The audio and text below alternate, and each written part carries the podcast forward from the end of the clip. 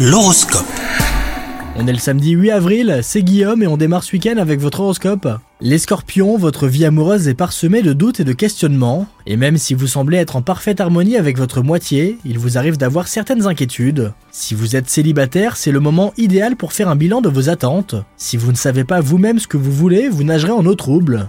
Au travail, votre esprit de compétition est à son apogée, vous voulez briller et prouver que vous êtes le numéro 1, mais attention aux méthodes utilisées, faites en sorte de ne pas faire de l'ombre aux autres, n'allez quand même pas gâcher vos relations avec vos collègues. Et enfin, côté santé, quelques anciens tracas et douleurs referont surface, mais vous gérerez très bien, et si besoin les scorpions, prenez du temps pour vous et vous reposez. Passez un bon samedi